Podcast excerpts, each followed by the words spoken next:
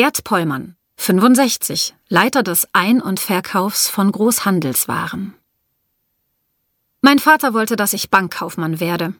Ich hatte aber keine Lust, in Schlips und Kragen am Schalter zu stehen.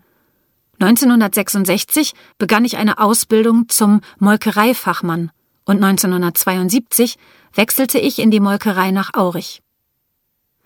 Als Paul Rücker die Firma 1974 kaufte, war ich gerade auf dem Meisterlehrgang. Während des Lehrgangs rief er mich zu sich. Mit wenigen Worten fragte er, ob ich bei ihm weiterarbeiten möchte als Produktionsleiter. Ich sagte zu. Seine ruhige Art hat ihn immer ausgezeichnet. Er wurde nie laut.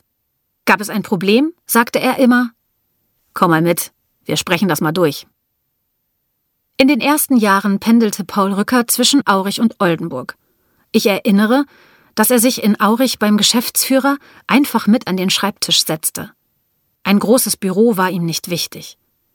Irgendwann richtete er sich eine Schlafstätte im Verwaltungsgebäude ein, um nicht mehr im Hotel zu wohnen.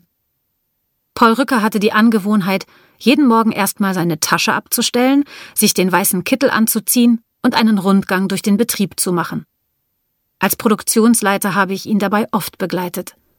Jeden Mitarbeiter begrüßte er mit Handschlag und erkundigte sich, wie es läuft. Sowas wäre heute gar nicht mehr möglich, bei mehr als 300 Leuten, allein in Aurich.